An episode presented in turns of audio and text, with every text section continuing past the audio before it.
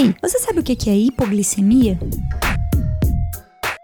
A gente tem vários níveis de hipoglicemia. Algumas hipoglicemias não vão causar sintomas e outras vão causar sintomas sem estar em níveis de açúcar tão baixo no sangue, ou pelo menos dosáveis. A hipoglicemia é considerada para quem tem diabetes quando a glicemia está abaixo de 70. Mas quando ela está abaixo de 54 ou até de 50, essa hipoglicemia vai causar muitos sintomas. Então a pessoa pode sentir tremor, pode ficar suando, pode se sentir fraca, com muita fome. E o ideal é medir a glicemia nesse momento para saber qual o valor que ela tá e comer alguma coisa. Mas não pode comer tudo que vê pela frente, não pode comer muito. O ideal é comer o correspondente a 15 gramas de carboidrato e de preferência de um açúcar rápido que vai cair no sangue logo. Nesse nesse momento a pessoa tem que usar açúcar mesmo, ou um refrigerante comum, ou um suco natural de fruta, ou três balas, ou mel, ou tipo um melzinho, né? Um líquidozinho de açúcar que vai te ajudar a melhorar mais rápido e não querer comer a geladeira toda. Você já teve alguma hipoglicemia?